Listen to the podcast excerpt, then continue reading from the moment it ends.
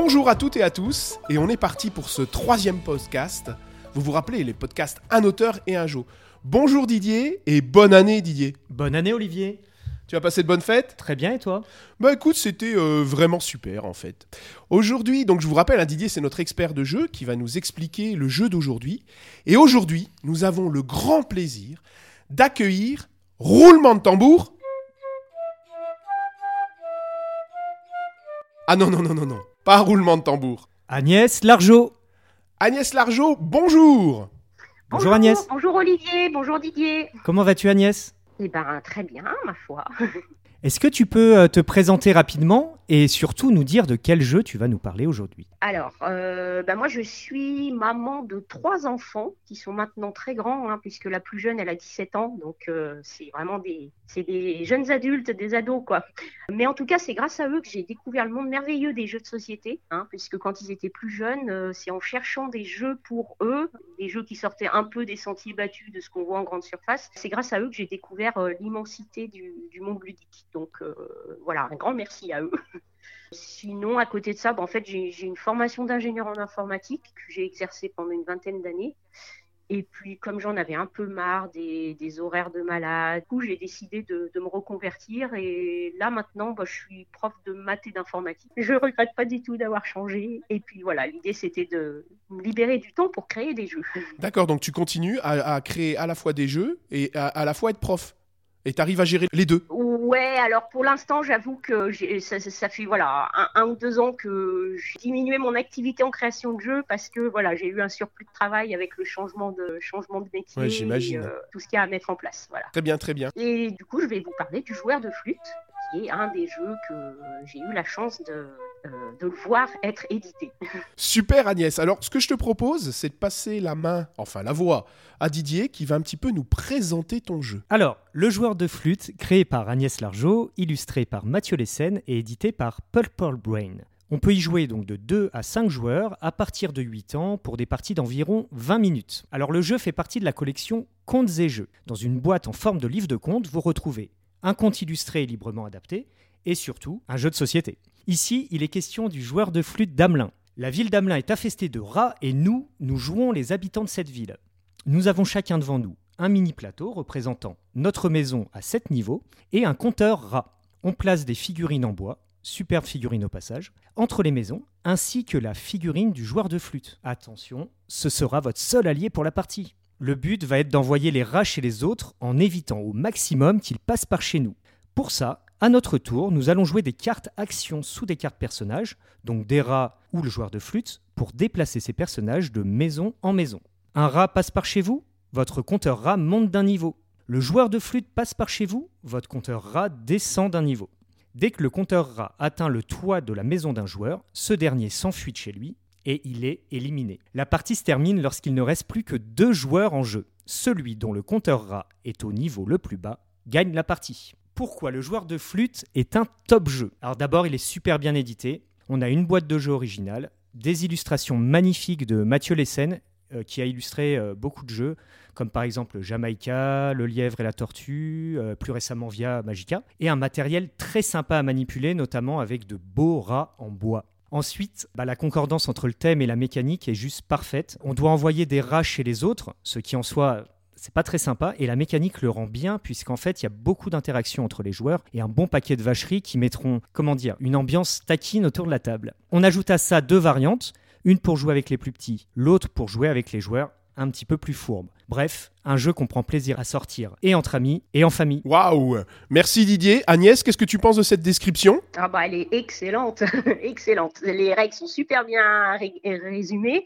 Et puis ça fait plaisir de voir que Didier a bien ressenti l'esprit du jeu et ce qui fait à la fois son charme et qui peut euh, effectivement le faire, comment dire, peut-être détester parfois par, euh, par certains, mais euh, pour moi c'est vraiment ce qui fait son charme. Donc je suis, je suis ravie que Didier ait fait ressortir ces- cet aspect-là. C'est vrai que c'est pas un jeu où on se fait des amis, hein, Agnès et Didier? C'est clair. Moi, ce que j'aime bien aussi, c'est que tu as bien décrit le, le matériel, parce qu'il faut avouer que les petits rats, là, avec leur petite queue en couleur, c'est c'est absolument... euh, c'est super chouette. Moi, j'adore. Je, je trouve le, le jeu, il est, il est comme dans un conte, en fait. C'est un jeu qui est assez féerique, ouais, vraiment chouette. Et où on se bat autour de la table. Agnès, pourquoi est-ce que tu as choisi ce jeu particulièrement? Euh, euh, Tu nous as pas dit, est-ce que tu as fait euh, beaucoup de jeux? Et, pourquoi avoir choisi celui-là particulièrement? Pourquoi celui-là te tient plus à cœur peut-être que les autres? Parce que c'est vrai qu'on impose, faut quand même être honnête, on impose à nos auteurs en venant de choisir un jeu. Alors ça va peut-être pas être facile de choisir. Combien j'ai créé de jeux? Je, je dirais que j'ai très créé une trentaine ou une quarantaine de prototypes de jeux. Euh, après, il y en a cinq seulement qui ont été édités. Ce qui est déjà pas mal parce que je Oui, pense qu'il y a déjà beaucoup. pas mal. Ouais, ouais, ouais, tout Ouais, il y a, fait. il y a- il y a beaucoup d'auteurs qui font beaucoup de prototypes et puis se faire éditer, c'est une autre histoire. hein. Exactement, ouais, c'est sûr. C'est un parcours du combattant. Ouais, c'est clair. Du coup, j'ai quatre jeux qui ont été édités euh, chez Djeco. J'ai un, un jeu pour les tout petits qui s'appelle Cam- Camoufle Animaux. J'ai un jeu un peu plus de stratégie, entre guillemets, hein, tout- toute proportion gardée, euh, qui s'appelle Flora Color. Euh, j'ai un jeu qui mélange euh, un peu de la stratégie et puis du langage. Euh, Donc ça, c'était un truc que je trouvais vraiment sympa dans ce jeu-là, mais qui fait qu'il a peut-être pas trouvé son public parce que justement, le mélange des genres euh, plaît pas forcément à tout le monde. Et du coup, ce, bah, jeu s'appelle Abracadamo, voilà. Et puis j'ai un dernier jeu chez Djeco qui s'appelle Quadricolor, qui est un jeu d'action. C'est une sorte de twister, mais qui se joue par équipe, où il faut être hyper réactif et arriver à mettre en contact les bracelets de couleurs qu'on a autour des, des poignets et des cheveux. D'accord. Et alors pourquoi tu as choisi ce jeu-là particulièrement? Alors, ben, c'est pour une des raisons que Didier a évoquées, c'est en fait c'est pour la qualité de l'édition. Vraiment, euh, je suis hyper fière d'avoir un jeu qui a été édité dans, dans la collection des contes et jeux. L'édition est vraiment magnifique, les illustrations de Mathieu sont superbes. Et puis ouais, puis ça fait partie d'une collection. C'est c'est chouette, ça a un côté euh, euh, bah, collector. hein. Donc je suis vraiment fière d'avoir un jeu dans cette collection-là. Et puis en plus, alors c'est le jeu qui a mis le plus de temps avant d'être vraiment édité. hein. Entre le moment où euh, on m'a dit ouais j'ai envie de l'éditer et le moment où il est sorti, il s'est écoulé quand même euh, environ trois ans, donc c'est extrêmement long. L'attente en valait la chandelle, hein, si je puis dire. C'était, je suis vraiment tellement contente du résultat que voilà, c'est pas grave d'avoir attendu trois ans. L'idée t'est venue comment, euh, du coup, Agnès, sur ce jeu-là? Alors, euh, paradoxalement, tu, as dit que la mécanique collait parfaitement au thème, donc on pourrait se dire que le jeu, il a été vraiment créé en pensant au thème. Ben, paradoxalement, c'est pas le cas. en fait, au départ, l'idée, elle m'est venue euh, une nuit où j'arrivais pas à dormir. Et, je me suis dit, bah, qu'est-ce que je vais faire pour essayer de dormir? Euh, Qu'est-ce qu'il y a comme truc qui marche? Euh, Eh ben, on compte les moutons. Et j'ai commencé à voir euh, des moutons passer devant, me- devant mes yeux, passer, euh, sauter au-dessus d'une barrière, etc. Et Excellent, en fait, je me suis dit, ça ferait un super jeu, ça, en fait. On pourrait euh, faire sauter des moutons par-dessus des barrières devant les, les- les yeux des adversaires, et puis il faudrait essayer de les endormir. Donc, je suis partie de cette idée-là. Du coup, j'avais ben, les moutons qui sautaient par-dessus les barrières. Le but, c'était de rester éveillé le plus longtemps possible et d'endormir les autres joueurs. De temps en temps, il y avait un loup déguisé en mouton qui passait puis qui nous réveillait un petit peu. Il y avait des moutons qui faisaient des triples sauts, hein, qui sautaient par-dessus trois barrières. Il y avait des moutons qui esquivaient la barrière, qui passaient par-dessous. Il y avait le mouton de Panurge qui entraînait tous les autres euh, derrière lui. Donc j'ai monté toute une histoire comme ça avec des moutons. Il y avait le mouton noir, le mouton à cinq pattes, euh, un bélier, un agneau. Enfin bref, ça avait rien à voir avec le joueur de flûte hein, au départ. J'ai proposé du coup ce jeu-là à Benoît Forget euh, à un moment où il avait annoncé qu'il comptait créer une maison d'édition avec comme thème euh, les mythes et les contes. À l'époque, c'était pas contes et jeux, c'était un petit peu plus large, c'était mythes et contes. Je me suis dit, bah, le fait de, compter des moutons pour s'endormir, c'est un mythe, donc pourquoi pas, quoi. Voilà, je lui ai proposé vraiment comme ça. euh, Benoît a tout de suite adhéré à l'idée du jeu, vraiment, il l'a trouvé sympa. Euh, très rapidement, il m'a dit qu'il avait envie de l'éditer. Le problème, c'est qu'on a cherché un peu euh, des histoires qui étaient associées à cette histoire de compter des moutons pour s'endormir, et en fait, on n'a rien trouvé de bien concluant. Euh, Il n'y avait pas vraiment de, de, historiquement tracé par rapport à ça. Du coup, ça embêtait Benoît par rapport à, sa collection. Et donc, euh, voilà, on a tergiversé pendant pas mal de temps à se dire est-ce que. Enfin, Benoît se demandait s'il n'allait pas l'éditer dans une autre collection. Et, puis, il s'est écoulé un certain temps. euh, et on a essayé d'adapter le jeu à d'autres contes. À un moment, on avait pensé l'adapter à La Belle au Bois dormant, hein, avec ses histoires d'endormissement. C'est excellent cette démarche. Ça veut dire que, en fait, tu avais tout le mécanisme grâce à, grâce à ton rêve euh, la nuit. Oui, En, en fait, je pense que les auteurs de jeux sont vraiment des rêveurs. Parce qu'il y a Théo Rivière à la dernière euh, émission qui nous a dit, euh, c'était à propos du jeu, La maison des souris. et Théo nous disait, bah ce jeu, je l'ai rêvé en allant me coucher. Et là, Agnès, c'est la même chose, tu comptais des moutons. Et j'en reviens à ma question, en fait, ce qui est incroyable, c'est que tout ton mécanisme, tout ton jeu était imaginé, et vous êtes venu pour rentrer dans la gamme, et, on voit bien cette gamme parce qu'effectivement, c'est important que tu le dises. Dans la gamme, on raconte aussi le, conte. Hein. Cette collection, elle est vraiment belle. Et là, donc, vous avez essayé plusieurs contes en fait? Ça, c'est incroyable. Je trouve ça incroyable. Ouais, ouais. On a, on, a balayé un peu euh, tout un tas de contes qu'on pouvait voilà, connaître. Euh, euh, clairement, il y en a qui ne collaient pas du tout, c'est évident. Hein. la Belle au Bois dormant, c'est venu naturellement parce qu'il y avait l'histoire de s'endormir. Mais moi, j'étais pas du tout convaincue parce que je trouvais que c'était un peu trop euh, genré comme, euh, conte. Euh, j'ai vraiment eu peur que ça plaise plus aux filles qu'aux garçons. Et moi, je voulais quelque chose d'universel. Et puis, de toute façon, enfin, Benoît aussi, il était dans cette idée-là. Mais on a quand même essayé de faire des choses en changeant les illustrations, en mettant des trucs liés voilà, à la Belle au Bois dormant. On a essayé plein de choses. Voilà. Et puis, et puis un jour, enfin, il s'est écoulé je ne sais pas combien de temps. On a laissé le projet s'endormir pendant un an peut-être. Et puis un jour, Benoît, il me téléphone, il me dit Ah, j'ai eu trois idées pour euh, les comptes. Donc, il me propose les deux premières. Et, à mon avis, c'était pas innocent de sa part de garder le joueur de flûte pour la fin. Hein. Il savait bien que c'était celui-là que j'allais choisir. Euh, les deux autres, je sais plus ce que c'est, hein, honnêtement, mais bon, je n'étais pas convaincue du tout. Et là, il commence à me parler du joueur de flûte. C'était mais juste extraordinaire comment la mécanique collait à l'histoire en fait. Ah, c'est évident, en effet. Toutes, Les, toutes, les petites mécaniques que j'avais prévues, il y avait un équivalent dans le joueur de flûte. Voilà, les, moutons qui sautent par-dessus les barrières, ben, c'est les rats qui traversent les maisons les moutons qui passaient sous les barrières, c'est les rats qui passent dans les égouts. Le, mouton qui faisait un triple saut, bon bah c'était un rat qui se baladait dans, deux ou trois maisons euh, à la suite. Le loup qui réveillait, bah, c'était le joueur de flûte qui, nous débarrassait des rats. Même le mouton de panurge, il a trouvé son équivalent, puisque dans le, dans le jeu, il y a une carte où euh, en jouant de la flûte, euh, bah, on attire tous les autres rats à la suite. C'était mais c'était incroyable. La, concordance était vraiment extraordinaire.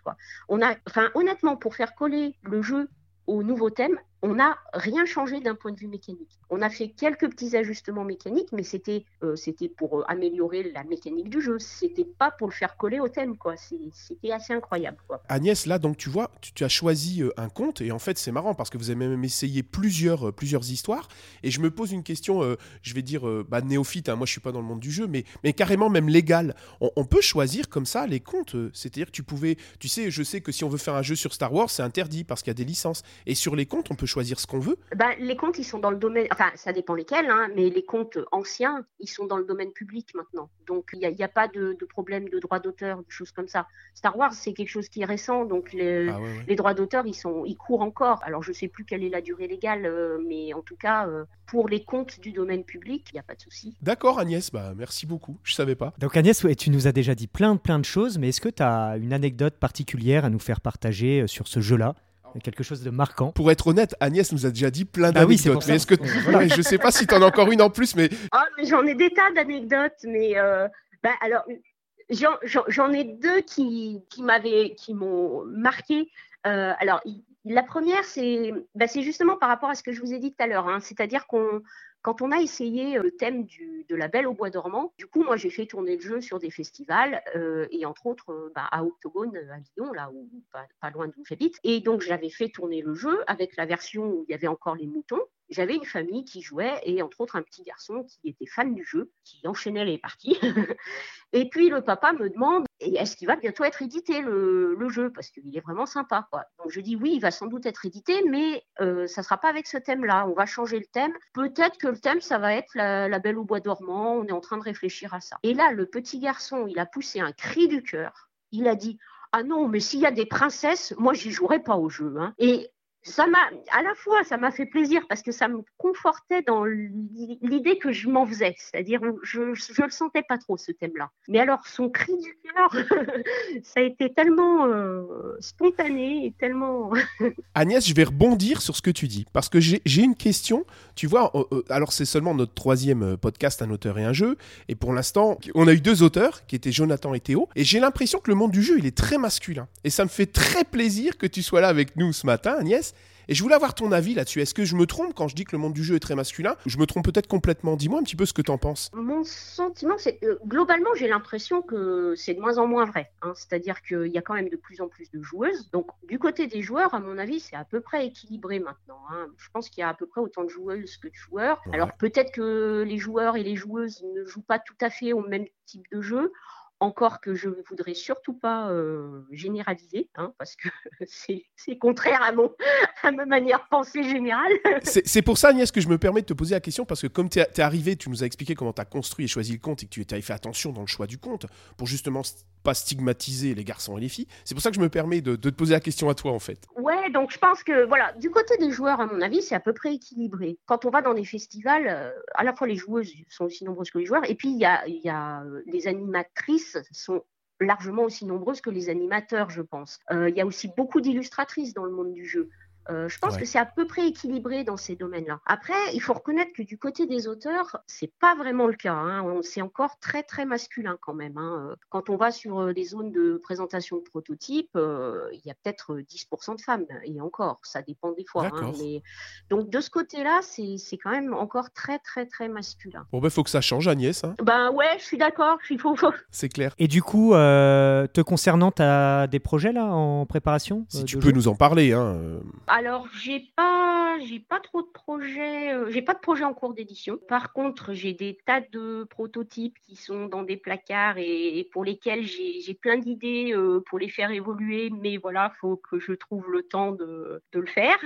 Sinon, ouais, tout à l'heure, je vous ai pas parlé, j'ai fait aussi quelques jeux de commandes, hein, ce qu'on appelle des jeux de commandes. Donc, j'ai travaillé avec. C'est quoi, c'est quoi, Agnès, un jeu Excuse-moi, c'est quoi un jeu de commande Alors, c'est en fait, c'est quand une société ou quelqu'un nous demande de développer un jeu spécifiquement avec un but euh, derrière. Et du coup, euh, ben ça, j'ai eu la chance de travailler avec les jeux au plat euh, sur ce type de jeu. C'est un vrai plaisir de, de, faire ça parce que déjà, d'une part, ça a été des création de jeux à, plusieurs, donc c'est sympa de, créer des jeux à plusieurs. Et du coup, ben là, j'en ai un en cours euh, avec, euh, avec Florent Toscano, hein, qui est le, maître à penser des jeux au plat.